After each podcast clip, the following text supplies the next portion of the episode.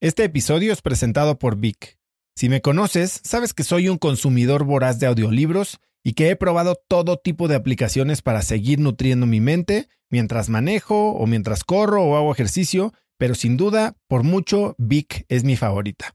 Con Vic puedes convertirte en una máquina de aprendizaje porque con solo 15 minutos al día puedes leer más de 12 libros al año.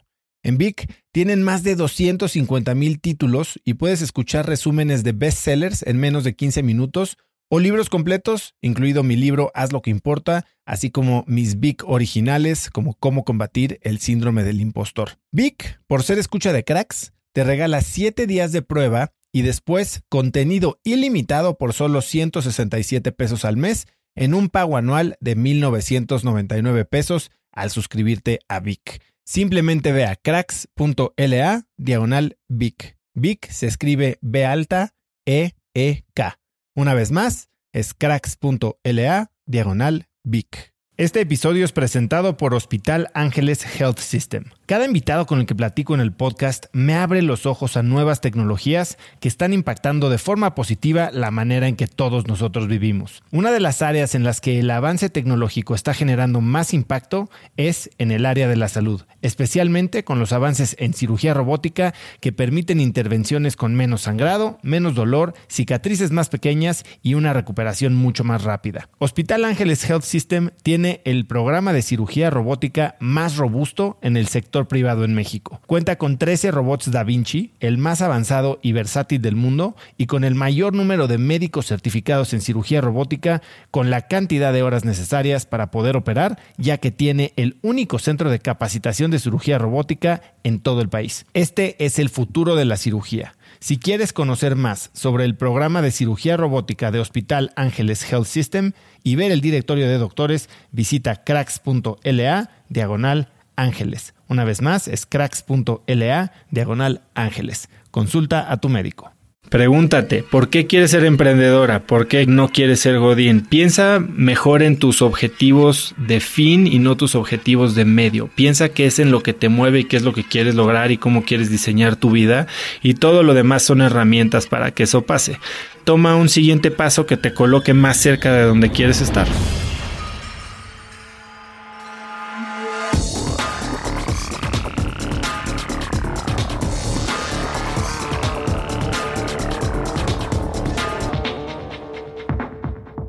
Hola cracks y bienvenidos a un nuevo episodio de Cracks Podcast. Yo soy Osotrava y entrevisto a las mentes más brillantes para dejarte algo único y práctico que puedas usar en tu vida diaria. El episodio de hoy es la segunda parte de un experimento que hice en el que invité a gente que escucha el podcast a conectar conmigo y hacerme preguntas. El resultado me gustó mucho porque pude responderle preguntas muy interesantes y platicar con gente de varios países, que según Spotify, este año fueron 52 países en los que se escuchó cracks. Esta es la segunda parte, y en ella hablo sobre el reto más grande que he enfrentado, de cómo veo el futuro de cracks, sobre cómo ser más disciplinado, qué quiero hacer antes de morir, de cómo hacerle para entrar a Stanford y de los mejores mentores que he tenido. Quiero darle las gracias a todos los que participaron, pero no solo a ellos, también a todos ustedes que este año han formado parte de la experiencia de crear cracks, que sin duda es de las mejores experiencias de mi vida. Les deseo un 2020 lleno de transformación, crecimiento, éxito y mucha plenitud. Con eso a un lado, espero que disfruten la segunda entrega de preguntas y respuestas conmigo. Hola Liliana. Hola, buenas tardes, Oso. ¿Cómo estás? Bien, bien, gracias. Un gusto.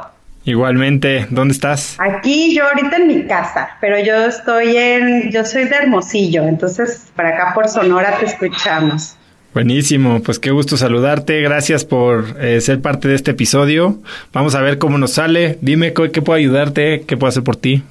Bueno, so, eh, lo que hemos venido escuchando en tu programa, y digo hemos porque lo escuchamos pues mi pareja, mis amigas, este, nos dejas ver pues que es fácil dejarnos atrapar por el día a día y olvidar pues lo que realmente importa para uno. No es tal cual una pregunta para ti, sino más bien es como darle continuidad a un experimento que vi que se inició en New Orleans por Candy Chang y pues más bien es completar la siguiente frase, ¿no? Antes de morir, quisieras... Qué pregunta. Ahora sí que ya, ya sé lo que se siente estar del otro lado. Eh, es una pregunta bien padre, bien interesante, porque te podría contestar cualquier cosa y tu respuesta inmediata, o al menos la que yo haría, sería ¿y por qué no lo has hecho? ¿Por qué no lo haces hoy? ¿No? Y entonces empiezas a entrar en cuáles son todas las limitantes que percibes y te vas a dar cuenta de que muchas de ellas son autoimpuestas y que si, si te gustaría hacer eso antes de morir y te estás consciente de que te pudieras morir hoy o mañana, ¿por qué no lo has hecho? ¿no? Si es tan importante para ti como para hacer la respuesta a esta pregunta, eh, entonces, ¿por qué no lo has priorizado? Ahora, mi respuesta, entonces, con eso en mente, sería, antes de morir, quisiera ver a mis hijos realizados. Y eso es algo que, que ha cambiado en mi pensamiento, pues desde que tengo hijos y probablemente hasta un poco después, ¿no? Eh, tal vez cuando tienes hijos y estás eh, tan enrollado en este tema de, del éxito y, y, de tu desarrollo personal y de ganar, ganar, ganar, ganar o lo que eso signifique, proyectas muchas de esas inseguridades, de esas ambiciones, de esas carencias que tal vez tuviste de pequeño en tus hijos y dices, quiero que tengan lo que yo no tuve, quiero que hagan lo que yo no pude hacer, quiero quien, que sean lo que yo quiero ser. Y en ese momento te das cuenta que ya, ya les estás poniendo una carga enorme, ¿no? Eh, entonces, Pensando en eso, pues yo, yo he hecho mucho trabajo junto con Lu, mi esposa, en qué es lo que queremos para nuestros hijos, ¿no? Y tal vez yo antes hubiera querido que tuvieran todo lo que yo no tuve y que lo que yo tuve y que fue muy bueno, querría que lo tuvieran y lo tuvieran el doble, ¿no? Eh, pero hoy no. Hoy me gustaría darles las herramientas para perseguir sus sueños, pero también la fortaleza y el apoyo y la apertura para que si sus sueños no son los míos, podamos convivir en paz y los pueda seguir apoyando para que los, los logre, ¿no? Eh, hoy no quiero, oye, ¿quieres que tu hijo vaya a Stanford? Pues estaría muy padre si va, pero de entrada no sé si, si lo voy a obligar a tener una carrera. Olvídate de ir a una maestría, a una carrera, ¿no? Eh, entonces, eso me gustaría, antes de morir me gustaría ver a mis hijos realizados, me gustaría verlos felices y me gustaría eh, saber que, que construí una familia bonita. Buenísimo, ¿no? Pues generalmente las personas preferimos no no pensar en esta parte de, de, la muerte ya sea por miedo o porque lo vemos muy muy lejano pero de repente nos ayuda pues a reenfocarnos en, lo que realmente importa para nosotros, ¿no? Y, y pues muchas gracias por tu respuesta y gracias por traer a nuestra cotidianidad estos otros mundos, ¿no? A través de tus entrevistas. De verdad, muchas, muchas gracias y pues un fuerte abrazo a todos. Gracias. A ti y a todo tu equipo. Gracias Lili, gracias por escuchar y estamos en contacto. Bye bye. Bye.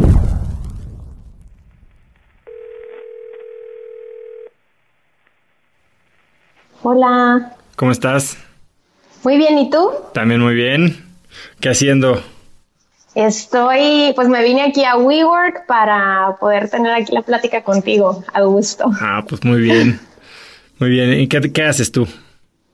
Mira, este, yo me dedico ahorita ya, desde diciembre me dedico de tiempo completo a ser distribuidora de Young Living. Mira, ¿y qué tal está yendo con eso? Súper bien, fíjate que ahora sí que yo fui de la vida Godín, estuve, mi último trabajo estuve nueve años trabajando para Speedy Case, una empresa americana de muebles para oficina, estuve en marketing y, y me encantaba, la verdad que me gustaba muchísimo. Hacía también, daba cursos de design thinking pero hace tres años y medio que tuve a mi primer hijo, se me enfermaba muchísimo, entonces yo estaba buscando una opción natural y di con los aceites, me encantaron y entonces como que empecé muy casual a hacer la parte del negocio y la verdad es que empezó a crecer muchísimo este, y me empezó a ir mucho mejor que la oficina. Pues hay, entonces, que, hay que hacer, vender lo que te piden. En diciembre me salí. Muy bien. Y ya, en diciembre me salí y a eso me dedico. Muy bien, muy bien. Pues dime, ¿qué puedo hacer por ti? Pues mira, Oso, este, la verdad es que me hace súper padre este formato. Muchas gracias por abrirlo. Y este, bueno, pues te quiero hacer tres preguntas. Es un poco como que chistoso entrar directo, siento, en temas a lo mejor más profundos o algo sin calentamiento, pero este, ahí te va. Este, mi primer pregunta para ti, yo quiero saber em, cuál es el reto como más difícil que has superado en tu vida. A ver, te podría contestar varias cosas. Te podría contar que tal vez fue entrar a Stanford, que nunca, bueno, la verdad es que nunca pensé que fuera a ser tan difícil y, yo sigo considerando que fue de suerte pero le trabajé, ¿no? Bien dicen que la suerte es cuando la oportunidad y la preparación se juntan. Eh, ese podría ser uno. Otra, un, un, reto bien fuerte, un problema grande que me hizo sufrir mucho y a la fecha me sigue causando estrés cuando pienso en él. Eh, mi primer emprendimiento después de regresar de la maestría y de vivir en Nueva York era una cadena de tiendas que se llamaba Lo mío es tuyo. Y en esta cadena de tiendas, con, bueno, empezamos con unos bodegones gigantes comprando de todo usado, desde camas, ataúdes, refrigeradores, este, videojuegos, todo. Y comprábamos y vendíamos usado. Pero bueno, evolucionó el modelo y terminó siendo unas tiendas muy, muy padres, muy bien puestas en eh, centros comerciales en las que comprábamos y vendíamos electrónica. Y para los españoles era algo que se llamaba muy similar a cash converters. Eh, y bueno, ese es un negocio el que nos metimos mi socio y yo sin pleno conocimiento de la dificultad que nos íbamos a, enfrentar, ¿no? Eh, yo me acuerdo un día en el que acababa de entrar un nuevo director de operaciones y en su primer día nos enteramos que la mitad de nuestras tiendas tenían infiltrada una banda de delincuentes entonces nos estaban asaltando constantemente, nos estaban robando el inventario, este, estaban amedrentando a nuestros empleados, estaban todos coludidos, eh, y fue una, una cosa súper, súper estresante y bien difícil, eh, pues atacar ese problema que estaba poniendo en riesgo toda la compañía, toda la cultura eh, y todo lo que habíamos construido ya varios años. Entonces, eh, pues y más con una persona nueva, ¿no? Que su primer día de trabajo le digas, ah, sí, bueno, ¿te acuerdas que te contraté para manejar a estos 150 personas y bueno, la mitad son delincuentes? Eh, fue bien difícil. Eh, pero yo creo que... ¿Cuántos años tenías ahí? Eh, como unos 33, 32. Ok. Sí. Eh, pero nada de eso yo creo que se compara con el reto más grande y tú ya lo sabes. Y tal vez, como dices, este suena, a veces cuando platicas de los hijos suena como vacío o hasta banal o aburrido, ¿no?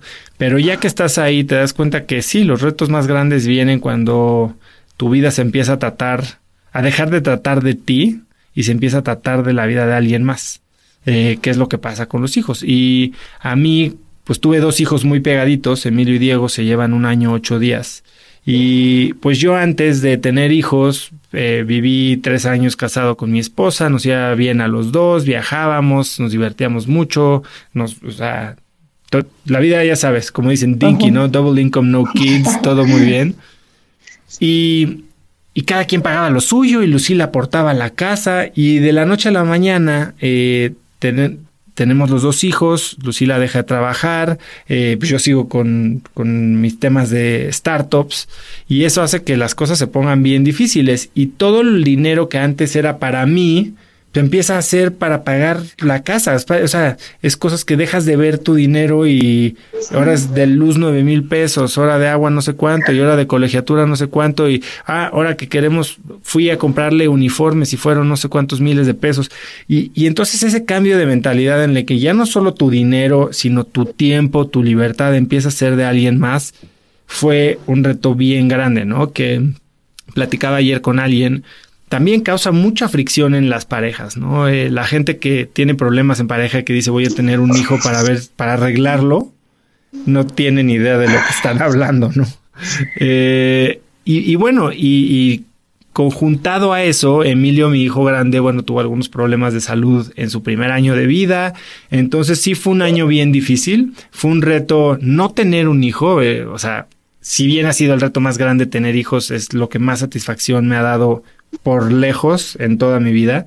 pero fue un reto muy duro, yo creo que en la pareja, tanto para Lucila como para mí, eh, pues darnos nuestro lugar.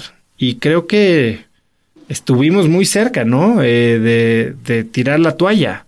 Eh, pero hoy creo que estamos mucho más cerca uno del otro, hemos crecido juntos y tener, haber sobre, nos, habernos sobrepuesto a, este reto de criar a, a dos bebés tan juntitos, y nosotros pues con un cambio de situación tan dramática eh, ha sido algo que nos ha hecho mucho más fuertes. Entonces yo sin duda alguna creo que ese es el reto y, y no considero que ya triunfamos en la vida por haber pasado tres años con bebés, eh, pero, pero sí creo que pasamos ya la época más difícil y estamos disfrutando mucho ser papás.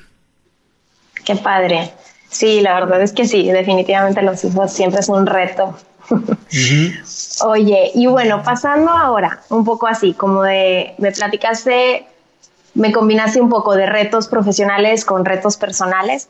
Ahora te quiero eh, preguntar, enfocado en la parte de negocio, eh, ¿tú qué app, eh, cuál aplicación para ti es así como la que más te gusta para todo lo de negocio? O sea, para hacer tu trabajo día a día, que dices, esta aplicación es sin duda mi favorita. Google Calendar. Soy un nazi del calendario. La verdad es que yo sin un calendario bien organizado no sabría ni dónde tengo la cabeza ni los pies, ni a qué hora tengo que llegar. Y es algo que al saber que ya está organizado mi día, o sea, yo nunca he tenido un asistente, nunca he tenido una secretaria, alguien que me lleve mi agenda. Obviamente la llevo yo y, y soy muy feliz así pero al saber que todo está bien programado, que hay links para todas las llamadas, que hay direcciones para todas las reuniones y que hay tiempos de espera, yo me programo tiempo hasta para comer. Hay veces que no programo tiempo a comer y se me olvida comer. Me programo tiempo para ir al gimnasio en las mañanas, me programo tiempo para estar con mis hijos. Hoy, por ejemplo, tengo que llegar a la casa temprano y bloqueo ese tiempo en mi calendario. Eh, entonces, bueno, eso me ayuda muchísimo. Y para ayudarme a eso, eh, uso una que se llama Meeting Bird, que es lo que usaste hoy para ah, agendar la llamada. Eh, uso Slack para comunicarme con mi equipo todo el día mm. y eso ha sido buenísimo. Usamos la versión gratuita y ni siquiera, o sea, nos funciona súper, súper bien. Todos los tenemos en nuestros celulares y por ahí estamos bien conectados. y y para negocios eso. Ahora, para el podcast estoy leyendo o escuchando muchísimos audiolibros. Eh, Storytel, Script son dos aplicaciones muy buenas, eh, más barato que Audible de Amazon. Eh, entonces, bueno, pues esas son las que más uso. Muy bien, súper bien. Entonces, ¿tú crees? Yo siento que esto tiene que ver mucho con la organización, ¿no? O sea, para, para que seas exitoso en la parte de negocio, o sea, el organizarte súper bien, eh, entonces, al instante que quedas con alguien, inmediatamente sacas y tu Google Calendar y ahí En el momento, pero no solo, o sea, tú y yo estamos platicando y me dices, oye, vamos a cenar tal día. En ese momento lo apunto y te llega la invitación. Pero oye, vámonos de viaje en febrero de 2021, ya está apuntado. O sea, ya está apuntado y hay invitación y en el segundo. Ahora, de nada te sirve ser organizado si todo lo que estás poniendo ahí son cochinadas, ¿no? O sea, si, si no estás priorizando bien qué va en tu calendario. Eh, en otra de las respuestas de este episodio hablo de cómo coloreo yo cada tipo de evento de acuerdo a no solo lo que es, sino de qué proyecto pertenece, si es familia, si es personal, si es Instafit, si es cracks, y entonces así me ayuda a ver a qué le estoy dedicando más tiempo, ¿no? Ah, está súper padre eso. Y también compartes calendario así que con tu esposa o con gente del equipo, ¿sí? No, eso no, comparto calendario, comparto mis links de disponibilidad, que eso es lo que me da Meeting Bird. O sea, nadie sabe dónde estoy o qué estoy haciendo, pero saben si tengo libre. Y si tengo libre, está up for grabs, como dicen. Este, tienes toda la libertad de agendarte una, una cita y así no me tienes que estar correteando, ¿no? Ya, ok. Y última duda con respecto a apps. Este, Slack, me llama la atención que es Slack. En, en Steelcase también yo usé Slack, pero ¿por qué usar Slack en lugar de WhatsApp, por ejemplo? ¿Qué es lo que te gusta a ti? Este, los canales. Los canales que, puede, que de entrada en desktop está mucho mejor organizado. Puedes poner, eh, digo, tienes app de iPhone en Slack y además en WhatsApp tienes a tus amigos y a tu familia. Entonces sí, nosotros separamos mucho el trabajo de, de la vida personal, tratamos de no molestar a la gente cuando no debemos de molestarla. Cuando, si te escribo por Slack, es por, por, WhatsApp, es porque sí me urge y no son horas de oficina, ¿me entiendes? Eh, si no, todo es por Slack y ahí como que está el canal oficial. Y aparte en Slack es más fácil manejar quién entra, quién sale, eh, puedes hacer canales especiales y eh, en el desktop está muy bien y no tienes un WhatsApp con el grupo de las amigas, las mamás del kinder, la de los de la secundaria, los de primaria, los de el grupo de las cochinadas que te manda todo el mundo, o sea. Ok, ok, súper bien. Bueno, y ahí te va la última pregunta que tengo, que es con respecto a cracks. Y a mí me gustaría saber cómo visualizas tú la evolución de cracks, ya sea en un corto, mediano, largo plazo. O sea, no sé en realidad cómo desde el principio, si donde estás ahorita lo veías o no, y ahorita, ¿qué estás viendo? O sea, ¿qué piensas tú que va a pasar con cracks? Mira, tiene varias partes, porque como que, a ver, yo lancé cracks como un proyecto personal por satisfacer una urgencia creativa que tenía yo. Eh, lancé y dije en tres semanas hay tres episodios y los subo. Y después dije voy a sacar un episodio cada 15 días o cada mes o cada que pueda. No voy a organizarlo bien. Y después de los primeros tres dije si lo voy a hacer bien, tengo que hacerlo bien. Y entonces dije ahora vamos a sacar uno a la semana. Y no nos hemos fallado ni una sola semana. Me puse una meta de tener un millón de descargas eh, el primer año. No, está, no hemos llegado ahí, pero va acelerando y vamos en muy buen camino. Yo creo que nos vamos a quedar un poco cortos este año, pero eh, definitivamente no, no, entendía el contexto de un millón de descargas, porque para un podcast que dura entre hora y media y dos horas, eh, tener un millón de descargas no es cualquier cosa, ¿no? No es como que estás oyendo un chiste de siete minutos que puedes oír 360 mil veces al día. Eh, entonces, hoy lo que se ha convertido cracks tanto en mi vida personal, en la satisfacción que tengo todos los días, en la felicidad que me brinda, como en el impacto que ha tenido en el equipo de Instafit y en el potencial de negocio para la empresa, es algo que no me imaginé, ¿no? Yo empecé cracks, dije por, por, por algo mío, pero bueno, hoy tenemos empleados que han llegado a Instafit porque les encanta cracks antes me costaba trabajo encontrar a la mejor gente, hoy la gente, la mejor gente nos está encontrando a nosotros, porque afortunadamente hemos logrado comunicar la visión que tenemos dentro de la empresa, la cultura con la que vivimos aquí, que, que aquí yo no digo mentiras en el episodio y, y, tan es así que todos mis empleados lo oyen y pues faltaba que yo estuviera ahí nada más vendiendo eh, espejitos y humo, ¿no? Eh, por otro lado, la experiencia que ganamos al producir cracks nos ha permitido abrir los ojos a otro tipo de habilidades que no creíamos o no sabíamos que teníamos en Instafit. Y hoy producimos contenido digital y campañas digitales de contenido de bienestar para varias marcas, marcas de pañales, marcas de aguas, marcas de eh, ropa deportiva. Y entonces abrimos una eh, agencia digital de contenido de wellness que se llama Avocado Wellness Marketing dentro de Instafit. Y eso salió de Cracks. Entonces, eh, Cracks la verdad ha sido un experimento que, que, el equipo ha hecho suyo y que nos ha permitido eh, tener ahora sí que un caso de éxito con el que salir a vender todos los talentos que tenemos aquí adentro.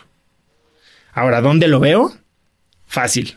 Podcast número uno del mundo en español. O sea, esa sí no me queda duda y 100% sé que vamos a estar ahí. Eh, tenemos una estrategia diferente a la de los podcasts que hoy están pues un par de lugares arriba de nosotros en las listas. Eh, creo que hoy en vez de agarrar un nicho y ser muy específicos como pues, el podcast para emprendedores o el podcast para mujeres o el podcast para doctores o el podcast de salud o el podcast de mamás.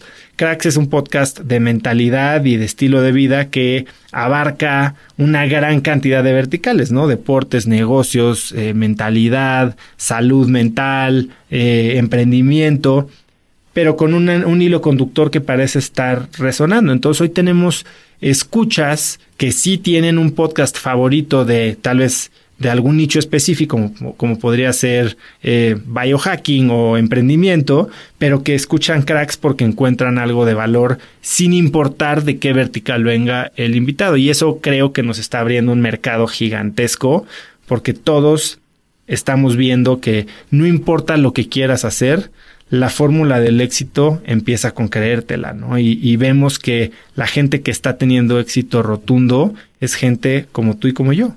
Y eso es lo más satisfactorio, que te hace ver que, como me decía un, un cuate el otro día, me decía, oye, es que cracks me hace ver que no estoy tan pendejo. que, me pasan las mismas cosas que a estos grandes.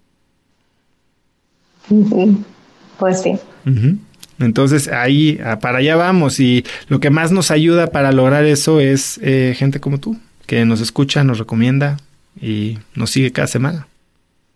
Súper. Oye, y por ejemplo, ¿te imaginas tú haciendo algún episodio de Cracks en inglés? No. Eh, o sea, lo podría hacer sin, sin, sin problema alguno. Eh, creo que hay gente increíble a entrevistar en inglés, pero por eso es que hay tantos podcasts en inglés.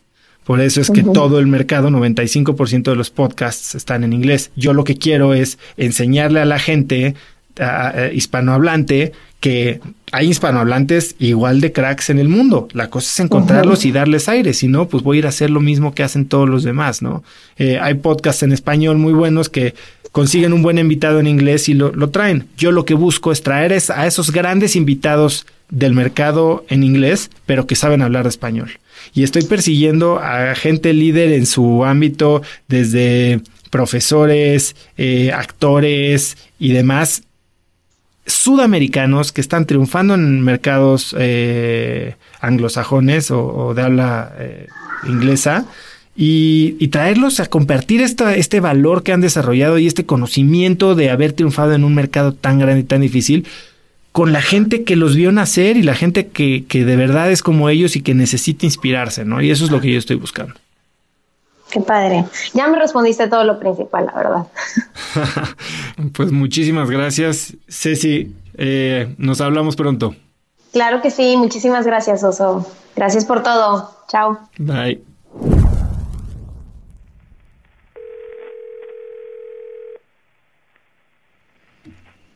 Hola, Javier. Hola, Oso. ¿Cómo estás? Bien, ¿tú? Bien. ¿Qué tal me oyes? Te oigo perfecto. Excelente. ¿Dónde andas? Pues mi oficina, en la colonia del Valle. Ah, bueno, no estamos muy lejos, yo estoy en la Condesa. Ah, sí, pues estamos muy cerca.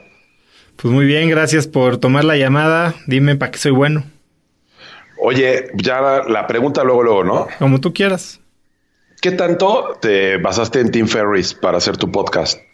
Pues bueno, Tim Ferris definitivamente es una de, mis inspiraciones. Eh, es yo creo que el podcast que más escuchaba yo eh, antes de hacer cracks. Eh, aunque escuchaba algunos otros, ¿no? Business Wars, The Knowledge Project, el de Joe Rogan de vez en cuando, este a veces Malcolm Gladwell, pero me gustaba el de Kevin Rose, eh, me gustaba mucho de Tim Ferris, pues, que tocaba los temas que me interesaban a mí, que era bastante variado y que tenía una línea muy padre, ¿no? Y hacía unas preguntas muy buenas, algunas buenas, algunas no muy buenas, y tiene pues ya más de siete años eh, haciendo esto, ¿no? Eh, entonces, bueno, pues definitivamente fue algo que usé, no sé si como guía, pero definitivamente como inspiración, y creo que de ahí ha ido evolucionando cracks ya su propia identidad, ¿no? Eh, siguiendo más mis intereses personales, ahora también estando mucho más en contacto con lo que quiere la audiencia, que, que si bien obviamente nunca voy a hacer algo que no me interese a mí porque no va a ser auténtico, eh, pues sí, la verdad es que creo que hay temas muy, muy claros que a la gente le gustan y a que a mí me siguen interesando, entonces que podemos seguir persiguiendo. Pues felicidades, Oso, porque yo también eh, varios de esos podcasts que mencionas he seguido, más Tim Ferris, la verdad es como el que lo sigo y hoy el que más escucho es Cracks. Felicidades. Muchas gracias. Y me gusta escuchar en inglés para practicar porque no, yo mi chamba no me pide eh, pues nada de negociaciones en inglés y como que buscaba consumir puros en inglés y aquí en la oficina siempre les decía, oigan a Tim Ferris, y nadie me hacía caso. Y hoy todos te oyen y yo oíste oso y yo no, ¿qué, ¿de qué se trató? De feedback. Y el otro día tú la cagaste con el feedback. Y, entonces ya hasta, o sea, cuando entrevistaste a tu Miss, creo que fue el de la semana pasada, una de mis gerentes, güey, hay que aplicar lo de la net. y yo, ¿qué? No lo he visto, entonces ya te has vuelto aquí un furor en nuestra oficina. No, pues me da mucho gusto que al menos es, a mí esas reglas a mí me sirvieron mucho y yo mucho de lo que se habla en el podcast me voy y lo aplico y, y tal vez lo estudié un poquito antes por, por eso salió mi interés, pero no, pues son cosas buenísimas. Yo creo que soy el más ganón de este proyecto porque me siento con esta gente increíble y que se abre y me comparte sus secretos, sus trucos y, y, y, eso es lo que yo estoy ganando de esto, ¿no? Y justo ese punto, todo estaba en inglés. Entonces, hasta gente que habla muy bien inglés, que me, me, imagino que tú también hablas muy bien inglés, eh, prefiere escuchar en español o, captura mejor los conceptos en español y sobre todo si se quiere relajar, ¿no? Sí, o aprovechar el tráfico, ¿no? Yo pues hago ahí trayectos de 40 minutos, dos, y pues como que ya me harté de las noticias. Yo estoy igual. Y los podcasts me han caído genial. Y, y bueno, pues la verdad que sí te, te inspiran, te, te felicito. Oye, y bueno, pues otra, yo, ¿sabes qué? Que mandé dos preguntas. Honestamente, no sé cuál fue la ganona. Échame las, las dos. Va. Bueno, yo siento que el tema de la disciplina en el deporte, yo fui deportista amateur, pero gané una beca en una preparatoria. Y, y, la disciplina es muy importante y también como un entrepreneur exitoso. Y de pronto uno ya pues logra cierto éxito. ¿Y cómo le haces tú para seguir siendo disciplinado. El tema personal que tiene que ver con la disciplina deportiva, que es algo que buscas en tu app, y otra, pues de que no te gane de hoy me voy a esquiar, me voy a no sé dónde, me voy a X cosa y, y pierdes disciplina y enfoque en tu chamba. No, bueno, definitivamente, a ver, yo si pudiera irme a esquiar todas las semanas, 100% lo haría. Es mi deporte favorito del mundo y para mí algo que quiero hacer toda mi vida es esquiar. Eh, a ver, empezando por la disciplina del deporte, creo que es un tema de mentalidad. Y no te estoy hablando que yo tenga una mentalidad fuerte y determinada, no, te estoy hablando de cómo pienso yo del deporte. Yo pienso del deporte como un premio, como un hobby no como una tarea. Y entonces en ese momento que cambias esa mentalidad y esa manera de la historia que te cuentas sobre lo que tienes que hacer a lo que quieres hacer, pues entonces ya no es disciplina lo que necesitas. A ver, te estoy diciendo, me encanta ir a esquiar.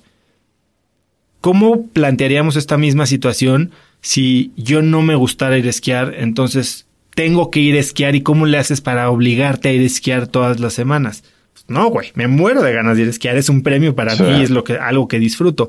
Para mí hacer ejercicio es algo que disfruto. Me ayuda, primero, me da tiempo para eh, estar solo, me da tiempo para escuchar cosas que me gustan, porque yo aprovecho ese tiempo de gimnasio cuando no estoy oyendo rutinas de InstaFit Gym eh, que, que, ya tienen pues como una voz ahí, o cuando no estoy tomando una clase, que de repente tomo clases de box, o, o vas a algún estudio, lo que sea eh, escucho libros y escucho podcasts, ¿no? Y, y para mí, bueno, pues ese es un momento mío.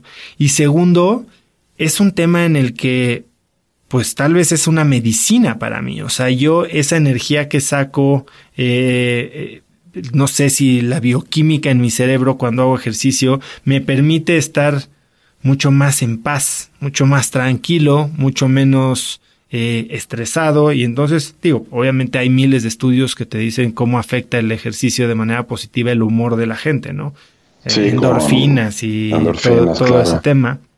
Entonces para mí no es una eh, no es una tarea, entonces no y obviamente hay momentos en los que pues, tal vez te extiendes y si te vas de puente o si saliste y tuviste una boda y acabaste a las mil, pues llega el martes y ya no fuiste el martes y entonces te enrachas, ¿no? Pero al final del día Es nada más cosa de darte el primer empujoncito y si es algo que te gusta, lo vas a hacer. Por eso nosotros aquí en la oficina eh, buscamos cambiar la percepción que tiene la gente de la actividad física. De ser una tarea de un, puta, es que tengo que hacer ejercicio porque si no me va a dar diabetes y me van a cortar una pierna. A, oye, puta, yo quiero y ya quiero salir de trabajar o sabes qué, me desperté, ni siquiera voy a poner mi despertador más temprano, me desperté porque tengo ganas de ir a hacer esta actividad que tanto me llena, que puedes ir a jugar fútbol con mis cuates, que puedes ir a una pared de escalar, que puedes ir a esquiar una vez al año, este, entonces, para mí es eso lo que me más más que estar disciplinado, tengo la fortuna de que lo que me gusta hacer es algo bueno y que es algo que tal vez otra gente odia. Y en el trabajo no te ha pasado que empiezas a tener un equipo, empiezas a tener un staff y empiezas a confiar, a delegar y de pronto ya no tienes nada que hacer. Tienes espacios muertos. Eso lo odio. Eso lo odio. ¿Y, qué haces? O sea, digo, invento, que inquieto, invento. el podcast. Eso invento cosas. Eh, justo el podcast salió de un momento de esos. Eh, si bien ya lo venía masticando como una idea, así como hoy tengo muchas de escribir un libro, de hacer cursos, de hacer un evento de conferencias, de, o sea, es algo que tal vez ya he ido desarrollando por algunos meses, pero no lo he puesto en acción y sin acción las ideas no son nada. Y cuando llegué el 7 de enero de este año a la oficina y me di cuenta que, que mi día se había sentido así, que se había sentido muy pasivo, que se había sentido muy administrativo y no creativo, eh, fue cuando decidí echarlo a andar y me di una meta de tres semanas para lanzar los primeros tres episodios y de ahí pues cobró vida, ¿no? Y, ahora sí que hay veces que hasta me jala. Wow. Eh, entonces es simplemente encontrar algo que te motive. A mí algo que me frustra mucho y me enoja, eh, me enoja de, de, enojarme, es sentirme estancado. Y cuando yo me enojo, pues soy una persona muy transparente y pues no soy la persona más divertida para estar cerca de mi equipo ni, ni nada de eso. Sí, ok. Oye, y como entrepreneur, cuando empezaste a formar InstaFit, ¿te tocó dificultades? ¿Te tocó que quisieras renunciar? ¿Te tocó que quisieras aventar el proyecto? Eh, mira, sí, ha habido momentos bien duros, ¿no? Eh, vamos a cumplir seis años este mes.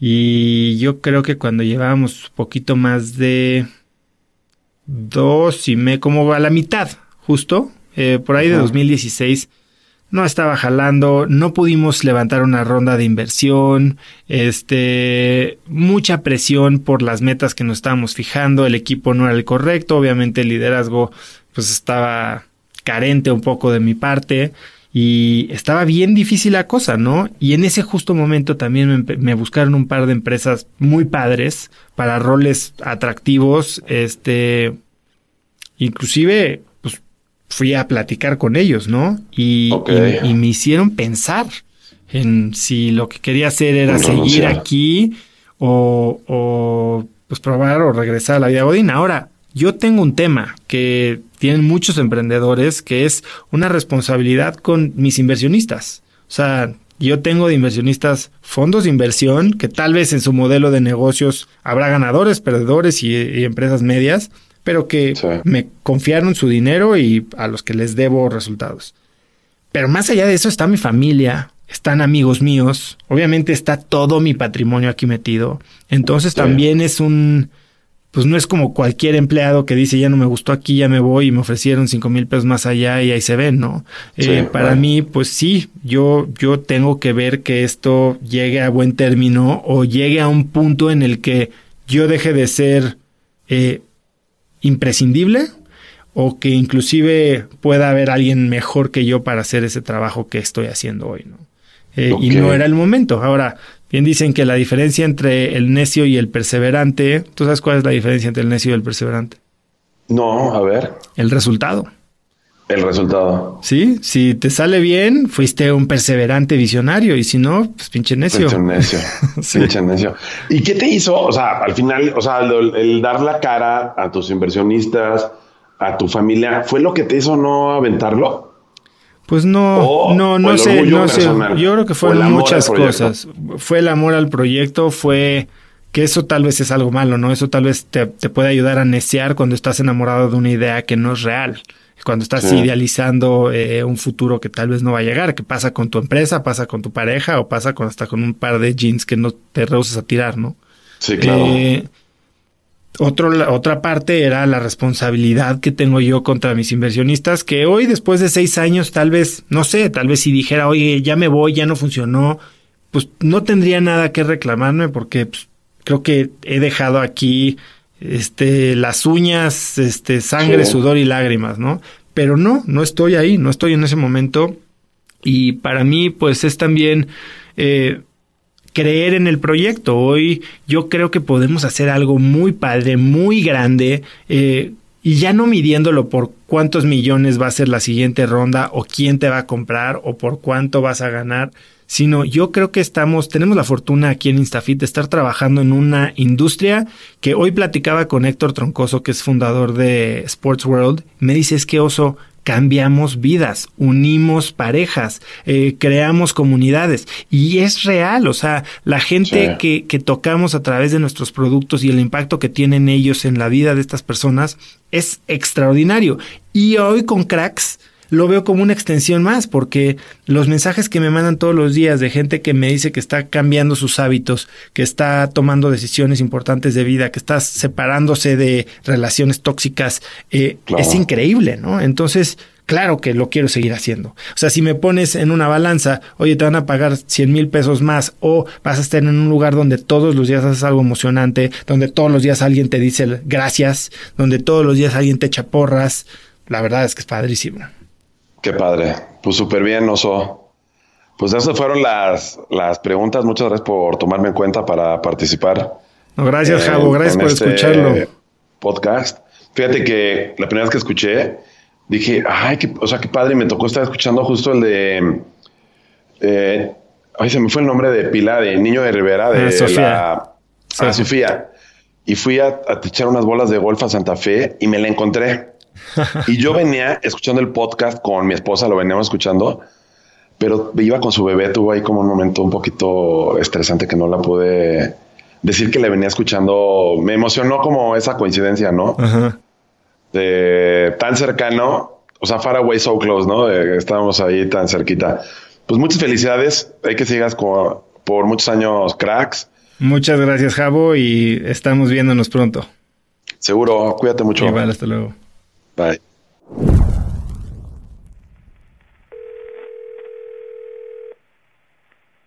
Hola. Hola Andrea, ¿cómo estás? Habla Oso. Hola Oso, bien, bien, gracias tú. También muy bien. ¿Dónde te encuentro ahorita? Acabo de llegar a mi casa del trabajo. ¿Y en dónde estás? ¿En Querétaro? Sí, en Querétaro. Muy bien, hace un rato no voy a Querétaro. Está, está bonito, deberías de venir. Ya me daré una vuelta. Pues dime, ¿cómo puedo ayudarte? ¿Qué, qué pregunta tienes para que te responda? Eh, mira, te la, te la digo textualmente como te la escribí. ¿Consideras que hay que ser brillante o destacar intelectualmente para poder ingresar a la maestría en Stanford? ¿O solo con dedicación lo, lo puedes lograr? ¿Te puedo preguntar por qué quieres saber esto, Andrea? Ah, porque justo después de escuchar tu podcast, este, y, de saber que, habías eh, estudiado la maestría y empecé a investigar eh, puntajes de GMAT y, y todo lo que, lo que se necesitaba. Y vi que obviamente está en las top eh, universidades de puntaje de GMAT. Entonces dije, bueno, es tan complicado. Y el, el chavo este que entrevistaste de, eh, que le costó tres veces pasarlo. Este también dije, bueno, realmente necesita ser superdotado, brillante para poder eh, pasar ese examen y, entrar a Stanford o, solo dándole a, a, las guías, al estudio le puedes este puedes entrar. Por eso va mi pregunta, como para darme una idea de. ¿Tienes ganas tú de hacer una maestría o qué? Sí, sí, sí, sí, por eso. He estado investigando y para ver. Pues ahí te va. La, respuesta rápida es que te admitan a una universidad y no necesariamente a Stanford únicamente. Eh, tiene mucho más que ver con otras cosas que con un resultado del GMAT, que para los que no conozcan el GMAT es un examen de matemáticas y verbal, que es un requerimiento bastante estándar en las universidades de Estados Unidos. Eh, y se, se gradúa de una escala de 0 a 800, 800 siendo el máximo. Y bueno, mucha gente cree que un buen resultado de GMAT eh, es una garantía para entrar a una universidad. Ahora te voy a decir, no es una garantía para entrar a ningún lado. Conozco a gente que ha sacado 800 en el GMAT y se ha quedado fuera. Eh, en muchas universidades es, digamos, que un primer filtro que hacen para eh, ver si tienes, digamos, eh, el nivel académico que necesitas para, para sobrellevar el currículum de la universidad. Pero una vez que pasas ese nivel, que puede ser 650, hay gente de hasta 600 que entra a las mejores universidades. Como te digo que hay gente de 800 que se queda fuera. Una vez que pasas ese nivel, el GMAT deja de ser relevante y entonces entra toda esta caja negra de fórmulas que tienen las universidades en las que nunca sabes por qué te admitieron, por qué se quedó alguien fuera y terminas en realidad, como decíamos en Stanford, sintiendo que tú fuiste el admissions mistake o, el error de admisiones y que tú eres la única persona que no tiene razón alguna para estar ahí. Em, los procesos de admisión de cada universidad son diferentes, pero bueno, tienen que ver con no solo eh, tu nacionalidad y el mix de nacionalidades que quieran, tu género y el mix de géneros que quieran, tu experiencia profesional anterior, así como experiencia eh, académica anterior y el mix que quieran. Y al final del día, hay muchas universidades que tienen ya su fórmula de cómo organizan las generaciones y puede ser tan valioso un GMAT de 800 de alguien que lleva la carrera tradicional de consultoría o banca o fondos de inversión y llega ahí como la de una persona que tuvo un 600 o 700 pero que fue bailarina profesional de ballet, ¿no? O atleta olímpico o eh, que creó una fundación que está cambiando la vida de millones de personas en, en países en desarrollo. Entonces, en realidad, yo no creo que eh, pasar un GMAT o entrar más bien, entrar a una universidad tenga que ver solo con IQ, si tiene, sino que tiene que ver con tu perfil y por eso las, eh, los ensayos que te piden las universidades pues son bastante abiertos. Yo, me acuerdo que uno de los ensayos que pedían en Stanford era qué es lo que más te importa y por qué. O sea, qué es lo más importante para ti y por qué. Y esa es una manera para ti, de, para ellos de ver cómo escribes, cómo te desenvuelves y en realidad cómo tu misión de vida, o al menos lo que crees que es tu misión de vida cuando tienes veintitantos años, eh, empata con lo que ellos te pueden dar, qué puedes tú aportar al mix de esa generación que están teniendo y cómo ellos pueden pueden regresarte a ti para que logres tener el impacto que ellos buscan que todos sus egresados tengan en el mundo. Ahora, dicho esto, si lo que te preocupa es el GMAT, sí es una pesadilla. Yo, como decía en esa entrevista, si no hubiera pasado o sacado la calificación que buscaba a la primera, yo no sé si hubiera tenido la determinación para hacerlo dos, tres o hasta cuatro veces como lo hace mucha gente, ¿no? Eh, lo que hice fue estudiar muy duro por unos tres o cuatro meses, tomé un curso, la persona que me daba el curso me decía que ni siquiera perdiera el tiempo aplicando a Stanford o a Harvard porque claramente no me iban a aceptar.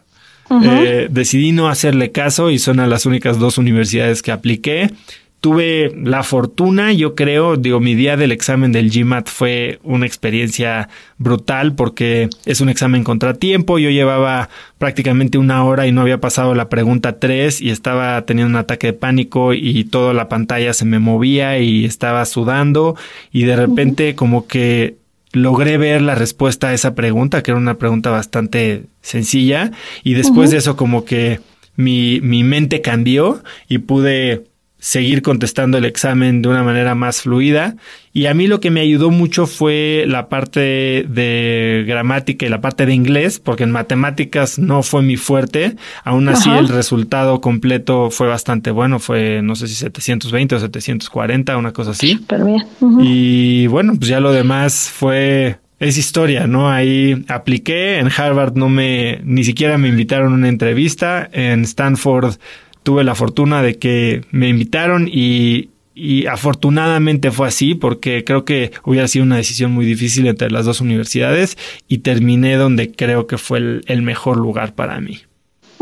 Oye, ¿y qué habías hecho antes de, o por qué tomaste esa decisión de, oye, quiero hacer una maestría?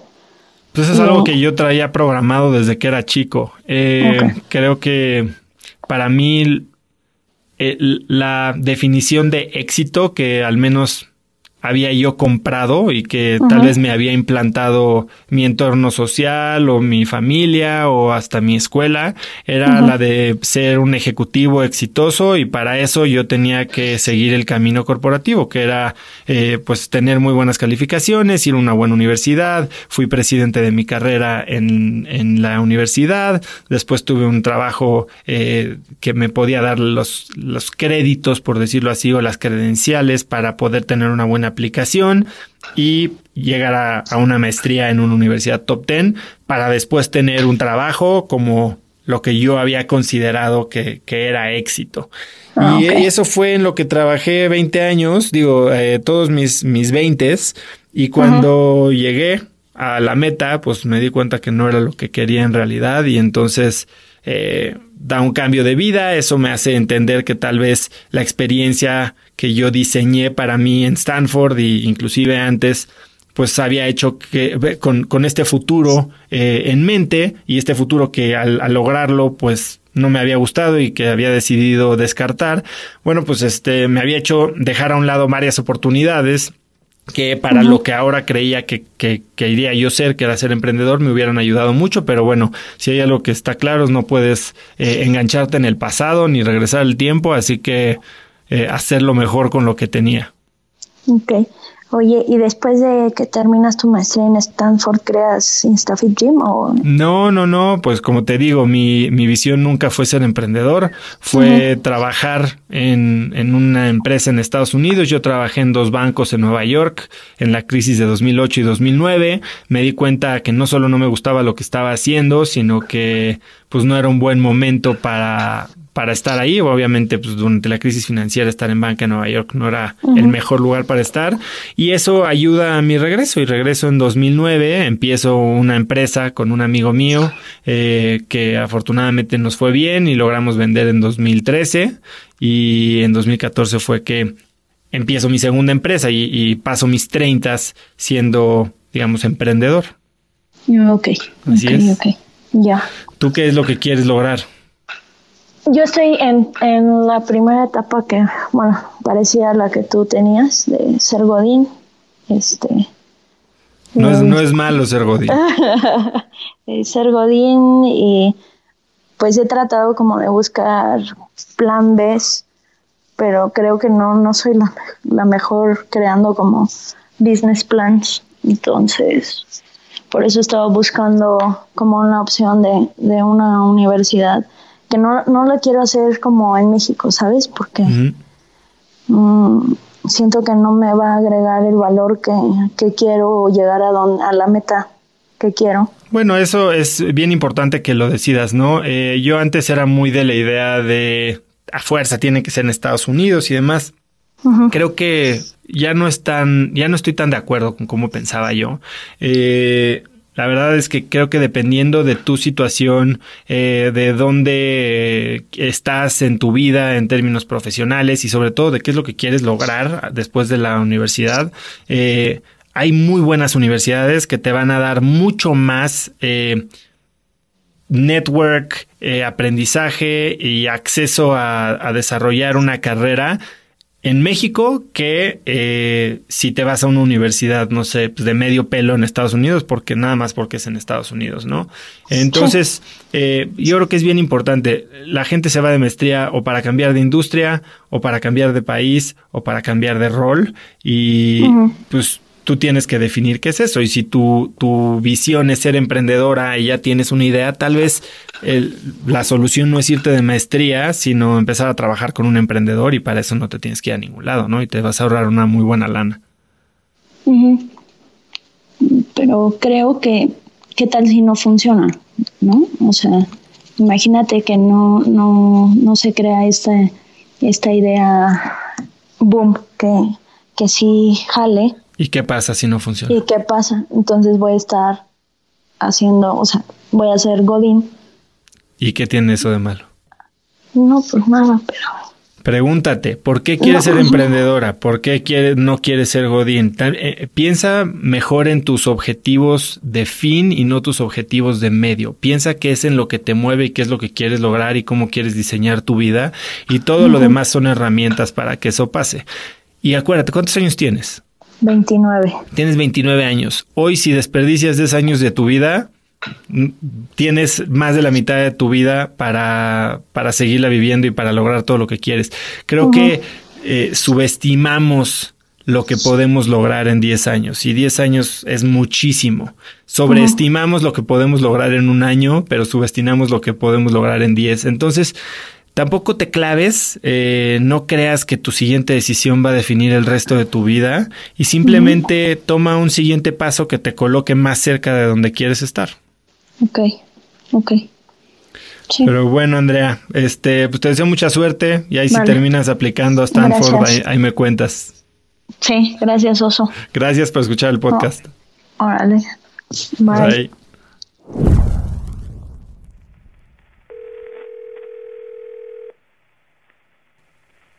Hola, hola. ¿Me escuchas? Sí, ¿cómo estás?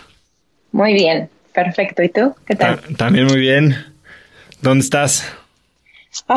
en Nueva York. En Nueva York, ¿qué haces en Nueva York? Estudiando. Esperaba que vinieras y que te tomaras un vino como en uno de los cracks que. como con Mauricio. Sí. Ándale.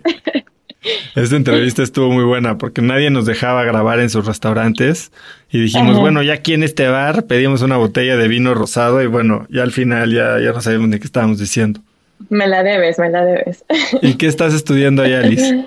Ay, mira, soy ingeniera bioquímica, ya que terminé en México y decidí venirme para acá, renunciar a todo para venirme a estudiar el inglés, que era como mi coco. Entonces estoy en eso. ¿Y a qué te quieres dedicar?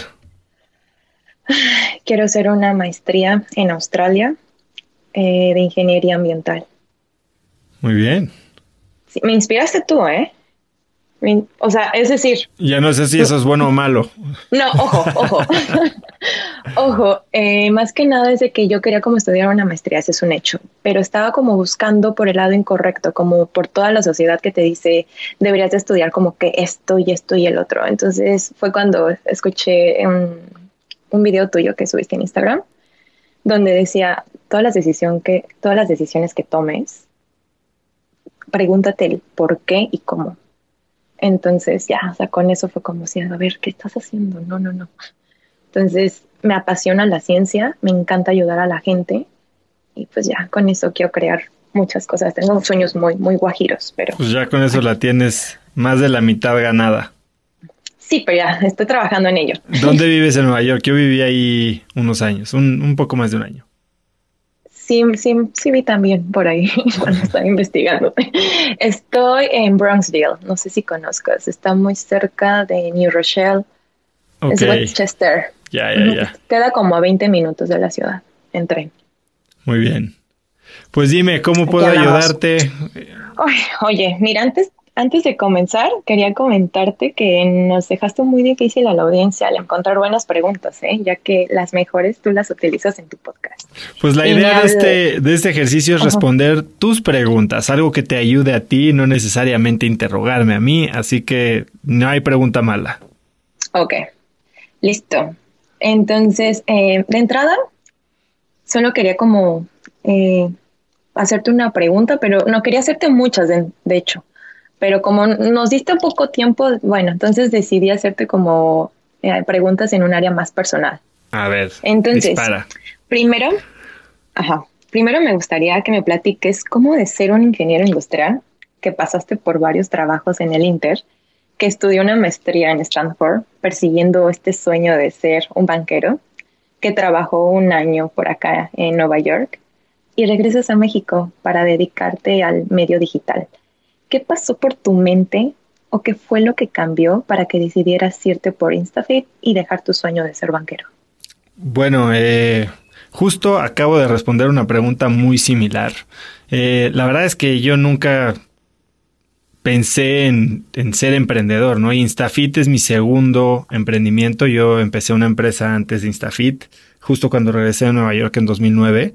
Y regreso de Nueva York porque cuando llegué ahí me di cuenta que lo que estaba haciendo no me gustaba. Mi trabajo era manejar dinero de gente muy exitosa en Latinoamérica y me daba cuenta que cada que me sentaba con ellos y me contaban sus historias de cómo habían hecho sus fortunas y los negocios gigantescos que tenían, eh, yo lo que decía es yo quiero estar de ese lado de la mesa y no, no precisamente por millonario, eh, que también no, no, me molestaría, pero eh, sino por, por tener esas historias y no simplemente contar historias de la demás gente, ¿no?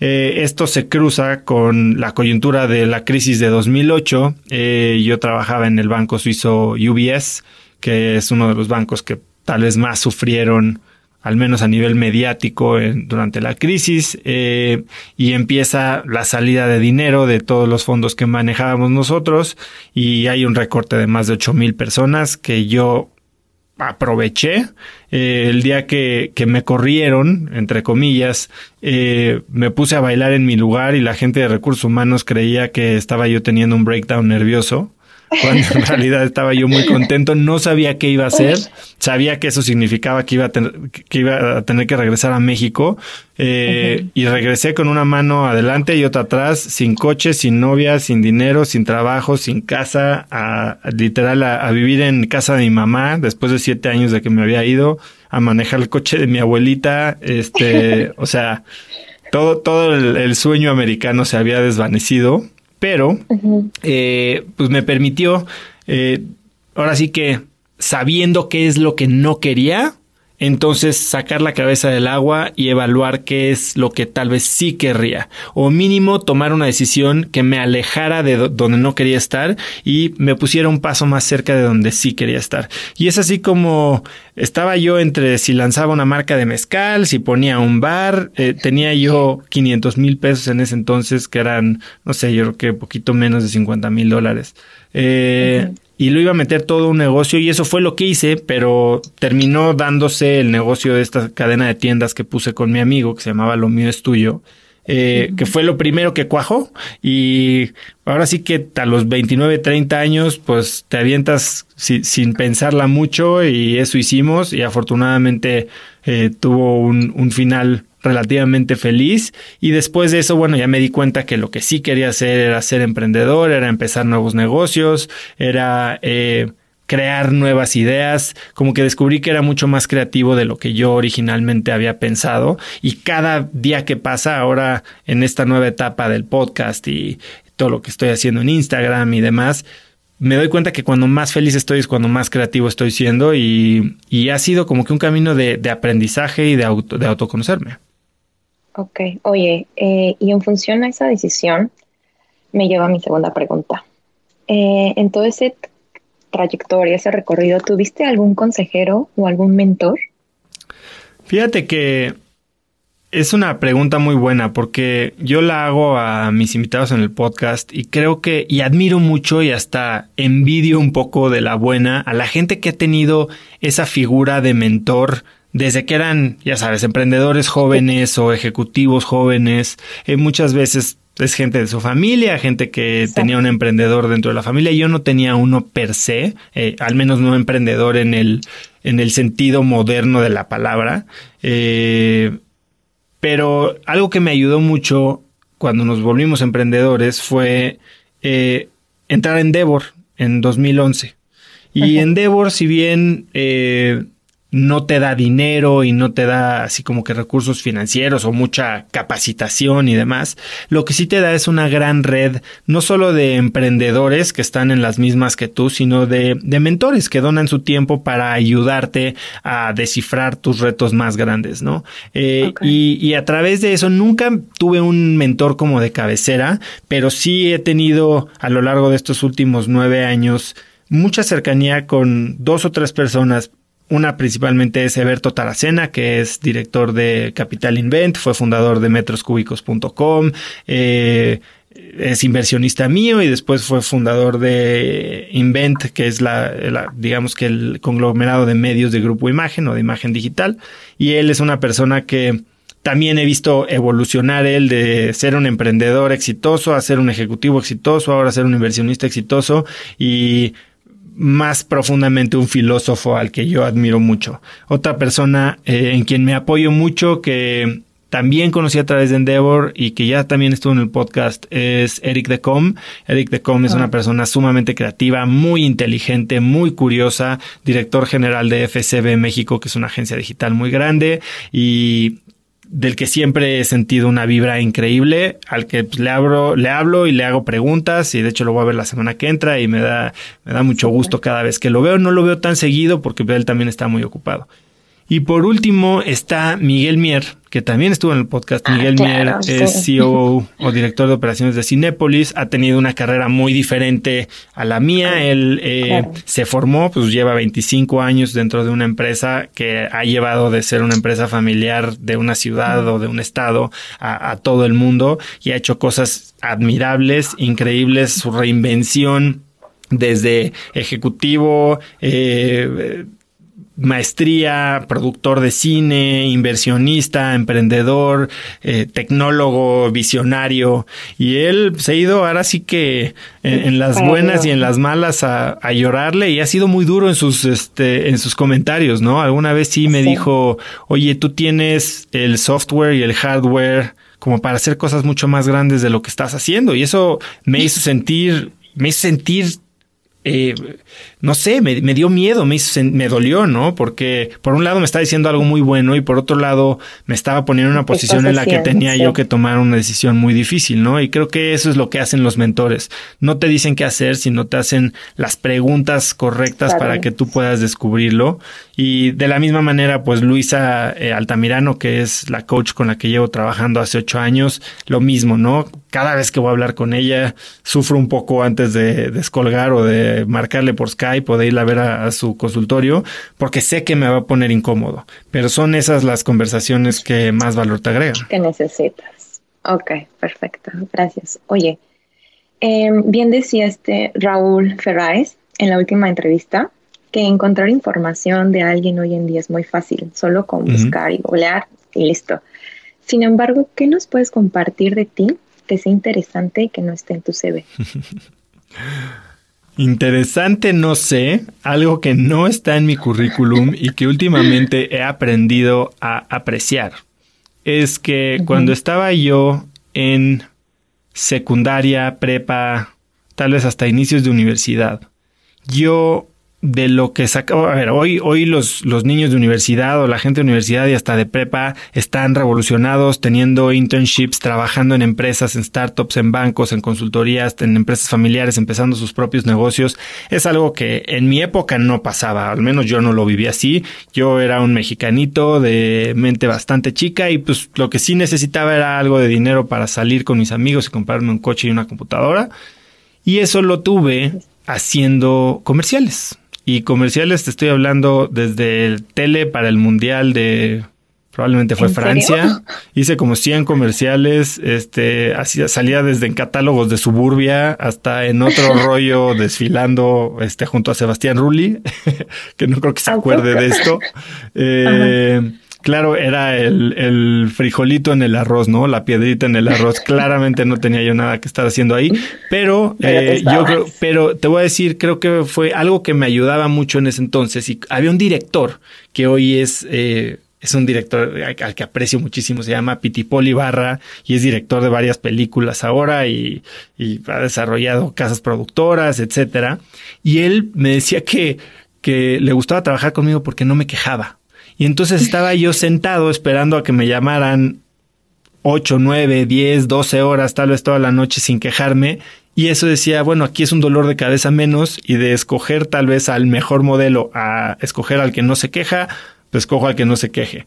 Y este, y eso me llamaba mucho a mí. Ahora, te digo que lo he estado pensando mucho ahora porque creo que en ese momento yo lo veía como algo que que no, no, o sea, yo, yo era mucho más que salir en la tele. Yo iba a la universidad, yo quería irme de maestría, yo tenía más software que para salir en la tele. Y eso es algo que, que tenía yo una, una mentalidad bastante negativa sobre eso. Y hoy, eh, que mucho de lo que estoy haciendo regreso, o de lo que he hecho con Instafit, de las promociones que les he hecho, o, el rol que he tenido medio de vocero de mis empresas, eh, me hace ver que tener la facilidad para comunicar y tener acceso a estos medios masivos es algo sumamente valioso que no, no puedes eh, desaprovechar ni despreciar. Y hoy lo veo con el podcast, ¿no? A final del día estoy creando mi propio medio de distribución, eh, mi propio medio de comunicación y está ayudándome a, hacer cosas que nunca me imaginé, que es llegar a gente como tú y a gente como las miles de personas que cada semana oyen el podcast o, o ven posts en Instagram y demás, y que creo que te da una gran capacidad de tener un impacto positivo, si lo quieres usar para eso, ¿no? Entonces, eh, es algo que creo que es, no está en mi currículum, pero que tiene más impacto de lo que originalmente creí que iba a tener. Gracias por compartirlo. ¿Quién lo hubiera dicho? ¿Quién lo hubiera dicho? Oye, quiero aprovechar este, en los minutos que me quedan para decirte algo. Dime. He escuchado por ahí que el agradecimiento, si no se dice, no sirve. Entonces agradezco por todo el esfuerzo y el compromiso que entregas día a día para que esto se lleve a cabo. Creo que has tenido, como lo acabas de decir, has tenido un impacto crucial en la vida de muchas personas. Gracias por preocuparte en saber la opinión de tu audiencia y darte el tiempo para responder. Te has vuelto una persona admirable. Sin duda, eres un crack. Liz, muchísimas gracias. Este, no tengo nada más que decirte que agradecerte por, por escuchar el podcast, por tener la apertura de platicar conmigo y, el interés. Muchísimas gracias. No, al contrario. Cuídate mucho. Gracias, mucha suerte y éxito con, con todos tus sueños que estás persiguiendo. Igualmente, te mando toda la buena vibra. bye bye. Descansa, bye. Espero que te haya gustado el episodio. Si te sirvió lo que escuchaste, comparte este episodio con el link cracks.la diagonal 050. También sigue a Cracks Podcast en Spotify o suscríbete en iTunes y si es ahí, califícanos con 5 estrellas para que más gente nos pueda encontrar. Me encanta también leer sus reseñas.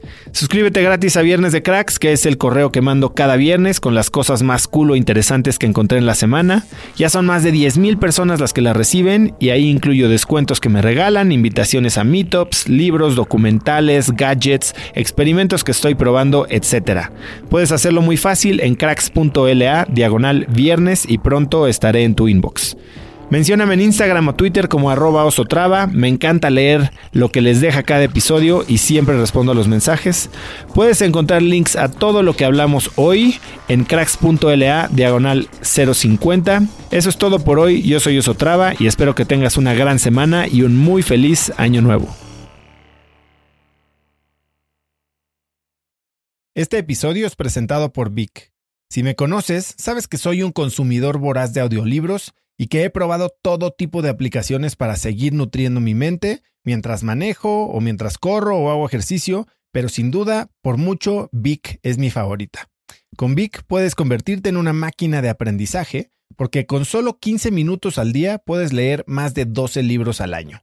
En Vic tienen más de 250 mil títulos y puedes escuchar resúmenes de bestsellers en menos de 15 minutos o libros completos, incluido mi libro Haz lo que importa, así como mis Vic originales como Cómo combatir el síndrome del impostor. Vic, por ser escucha de cracks, te regala 7 días de prueba y después contenido ilimitado por solo 167 pesos al mes en un pago anual de 1.999 pesos al suscribirte a Vic. Simplemente ve a cracks.la diagonal Vic. Vic se escribe B alta E E K. Una vez más, es cracks.la diagonal Vic. Este episodio es presentado por Hospital Ángeles Health System. Cada invitado con el que platico en el podcast me abre los ojos a nuevas tecnologías que están impactando de forma positiva la manera en que todos nosotros vivimos. Una de las áreas en las que el avance tecnológico está generando más impacto es en el área de la salud, especialmente con los avances en cirugía robótica que permiten intervenciones con menos sangrado, menos dolor, cicatrices más pequeñas y una recuperación mucho más rápida. Hospital Ángeles Health System tiene el programa de cirugía robótica más robusto en el sector privado en México. Cuenta con 13 robots Da Vinci, el más avanzado y versátil del mundo, y con el mayor número de médicos certificados en cirugía robótica, con la cantidad de horas necesarias para poder operar, ya que tiene el único centro de capacitación de cirugía robótica en todo el país. Este es el futuro de la cirugía. Si quieres conocer más sobre el programa de cirugía robótica de Hospital Ángeles Health System